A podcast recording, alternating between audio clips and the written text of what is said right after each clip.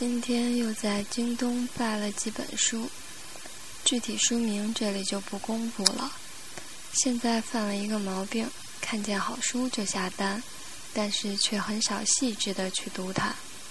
今天在蒙德学院微信的重点，也不是要聊我最近阅读的书籍，而是要和大家絮叨絮叨读书这件事。其实，相比于古时候，现在的我们。无论从购书能力还是购书渠道方面，都已完全不成问题。但有一点比较令人担忧，就是很多人对书的感情淡了，读书的时间少了。可能一个比较显著的原因是大家的生活节奏加快，各种交际、娱乐、应酬多了，获取信息和资讯的渠道也多了。但平心而论，书中的黄金屋，书中的颜如玉，是网络、电视甚至交际中无法获得的。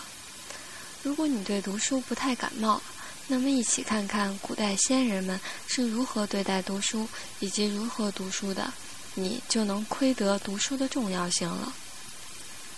古人将读书看作一件非常神圣的事，人们读书前先要净手，并将几案擦得一尘不染。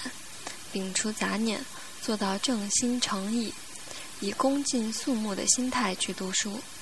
有人甚至读书前先点上一炷香，以表对著书先贤的崇拜之情，勉励自己用心学习。读书时，案头往往不杂他书，务求全神贯注，理解精深。这种虔诚、专一、用心的精神。是今人很难想象的。值得一提的是，古人特别爱惜书籍，甚至书籍在阅读多年之后仍然崭新。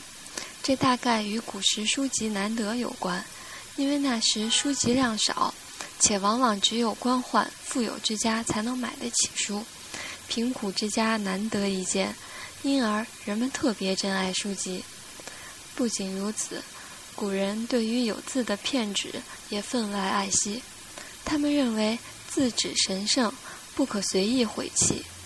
报载，二零一二年，人们在广东省江门市龟峰山上就发现了百年前字冢，是古人将带字的纸恭敬地焚化后埋藏的。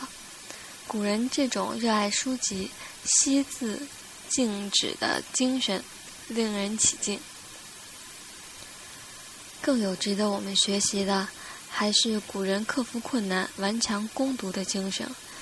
自古以来，人为人们熟稔的凿壁偷光、囊萤夜读、孙康映雪、悬梁刺股等典故，无一不说明了古人读书的勤勉刻苦。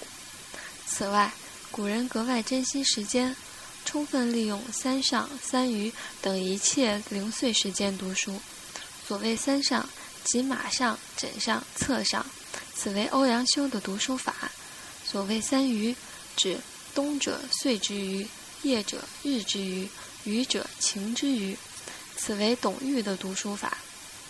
因此，小萌也呼吁大家，真正像古人那样，重新捧起书本，平心静气地多读点好书。多读些经典，希望我们能够从古人的做法中得到启示，从而真正静下心来读读书，成为书籍的受益者。蒙德学院不仅课程很给力，这里的书架也很丰富，希望大家常来蒙德读书、品茶、为生活。